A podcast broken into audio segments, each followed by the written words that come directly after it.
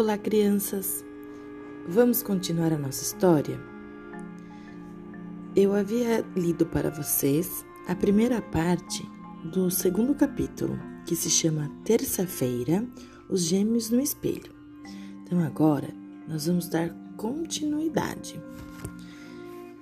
Recapitulando um pouquinho, como sempre, Paulo e as crianças terminam o jantar e vão para a sala de estar que não tem televisão, não tem nada, a não ser uma boa conversa.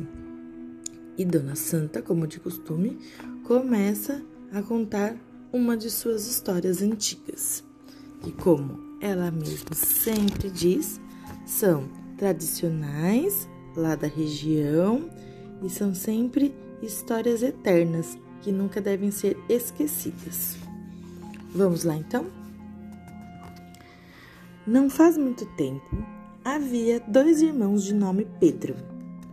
Um era chamado Pedro Paulo, o outro Paulo Pedro. Eram gêmeos, idênticos em tudo, menos na alma. Estavam sempre juntos, vestidos igualzinho. Todos os confundiam, menos a mãe e o pai. Pedro Paulo era o menino bom preferido do pai. Paulo Pedro era o menino mau, preferido da mãe. Eram bonitos, saudáveis, inteligentes e muito unidos. Nunca se separavam. Se é mesmo verdade que neste nosso mundo tudo tem seu lado bom e seu lado mau, os gêmeos representavam a síntese perfeita. Pedro Paulo, o gêmeo bom, adorava os animais.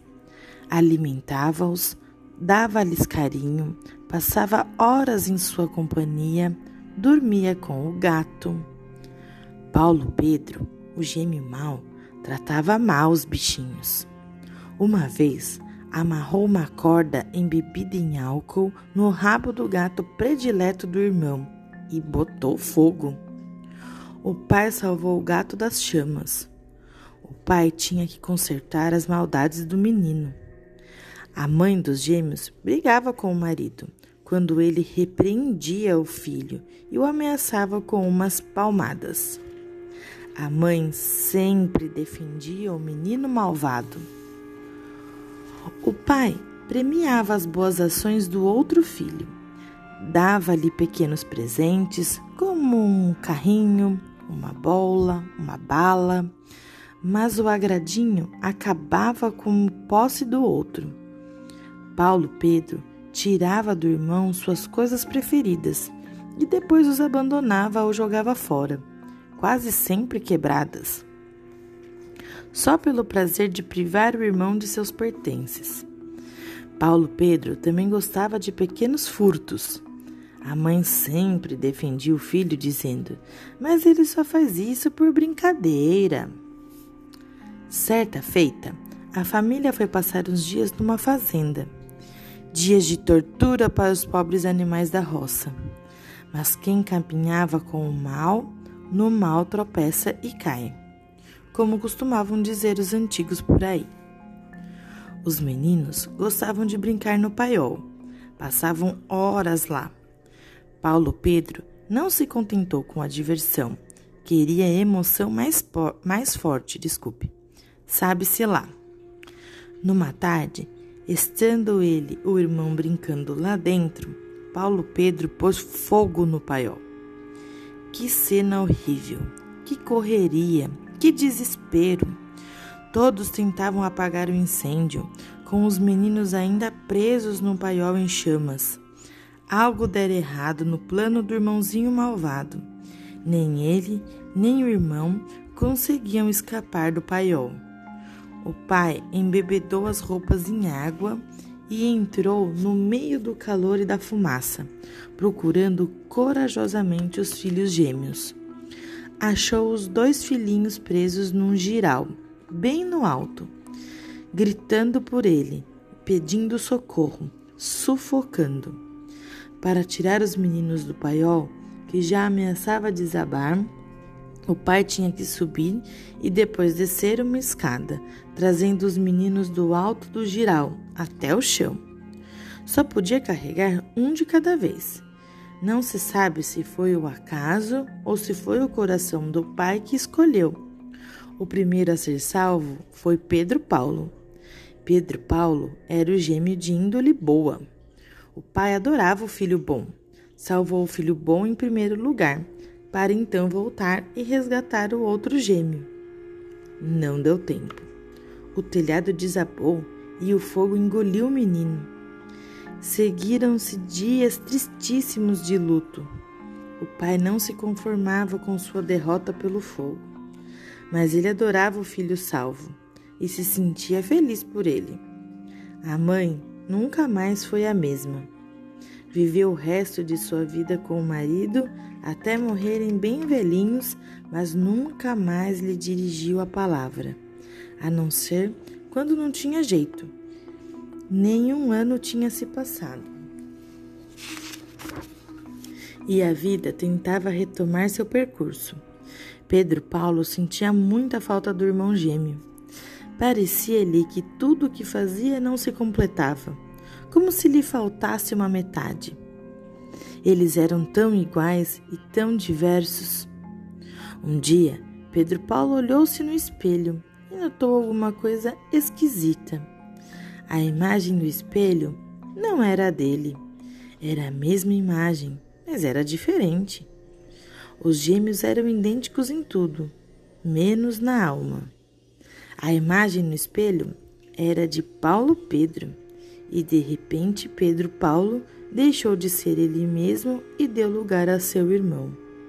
Então, sim, a figura de carne e a imagem no espelho se transformaram numa coisa só: corpo e imagem do menino mau. Desde aquele sinistro dia, fatos impensados começaram a acontecer. Havia momentos em que o pai sentia que o filho querido se comportava como se fosse o irmãozinho morto transformava-se num menino mau com ruindade de alma. Suas brincadeiras benignas mudavam, dando lugar a artes de mau gosto que ofendiam pessoas e animais. O pai estava muito preocupado. A mãe exultava. Sentia que o filho tão querido estava de volta. Quando o menino fazia alguma coisa errada, a mãe defendia o filho, sem contudo se dirigir ao marido. Mas ele só faz isso por brincadeira. Passando algum tempo, o menino voltava a ser o anjo bom que o pai amava. E assim foi. O pai passou a vigiar o menino. Sabia que alguma coisa estava errada. Acabou presenciando a cena do espelho. Viu os gêmeos no espelho. Assistiu à troca. Compreendeu. O pai amava o menino bom mas não se sabe se foi o coração do pai que escolheu, como não se sabe se ele teria outra escolha. Nunca mais permitiria que a imagem virtual do menino morto, o gêmeo mau, se apossasse do corpo real do menino vivo, o gêmeo bom. Para libertar para sempre o irmão bom do irmão mau, o pai quebrou o espelho em mil pedaços. Nossa, essa foi de arrepiar, comentou Fernando grudado no pai. É uma história triste, mas bem interessante, disse Paulo. No fundo, todos temos um lado bom e um lado mau, não é verdade? Difícil saber quando termina um e começa o outro. Nossa cultura ocidental separa o bem do mal como se fossem dois compartimentos estanques e opostos. Mas em outras culturas, essa separação rígida não existe. O bem e o mal são considerados faces da mesma moeda. E quem diz o que é bom e o que é mal? perguntou a Rita. Os valores sociais, que são próprios de cada sociedade e cada época. No dia a dia das pessoas, são os valores sociais que reforçam os comportamentos considerados do bem e desestimulam as ações ditas antissociais, consideradas do mal. e sempre há algum tipo de punição para quem não se comporta de acordo com os valores. Por isso o menino mal virou assombração? Quis saber Fernando. É costume associar ao mal o que é desconhecido e provoca medo e insegurança. Assombrações metem medo. Por isso, ter sido mal em vida, a história faz dele um ser sobrenatural indesejável.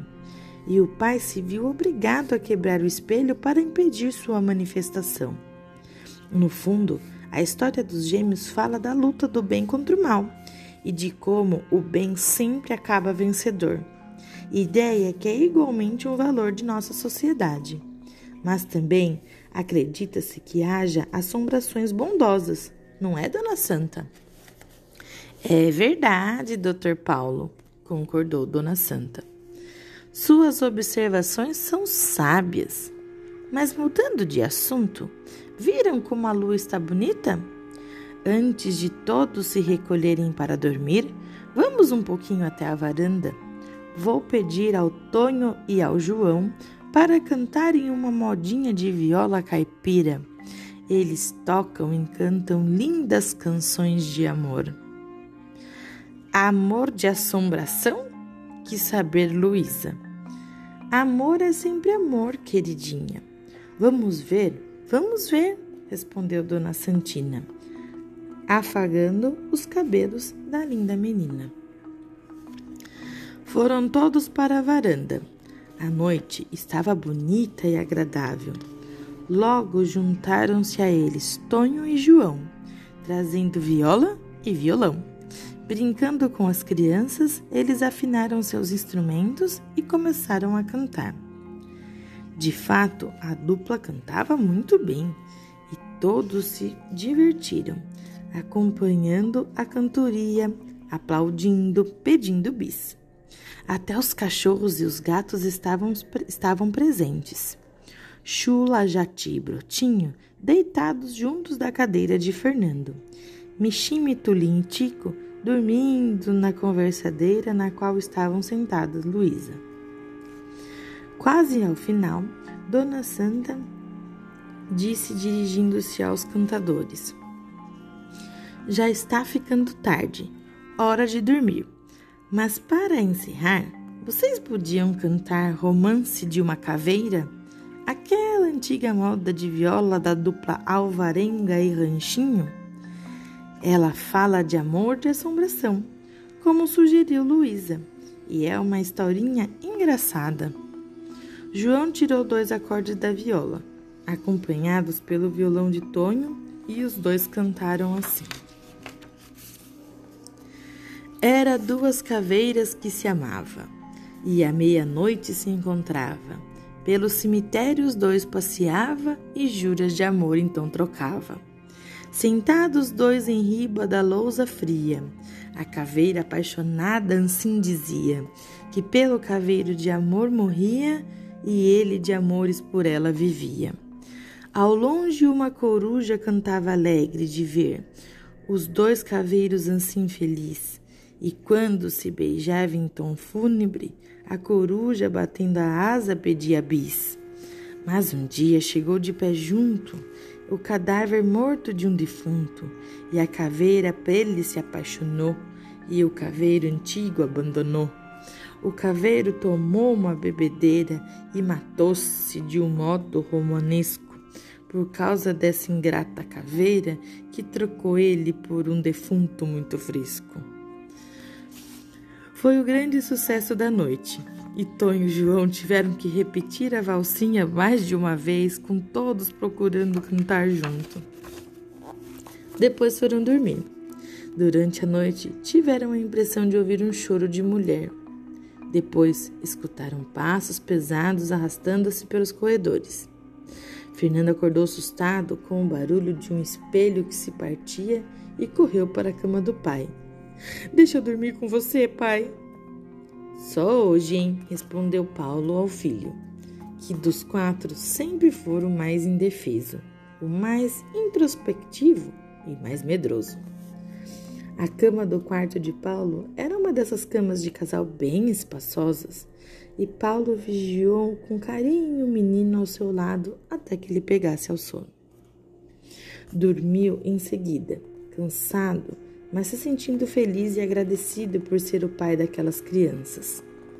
Luísa dormiu contente da vida com os três gatos ronronando debaixo do lençol. Francisco continuou sonhando com a onça que ele caçava como a arapuca de pegar passarinho, mas bem grande. Rita acordou com os ruídos e não conseguiu dormir mais. O que é que estava acontecendo ali? Quem seria a mulher cujo pranto cortava o silêncio da noite?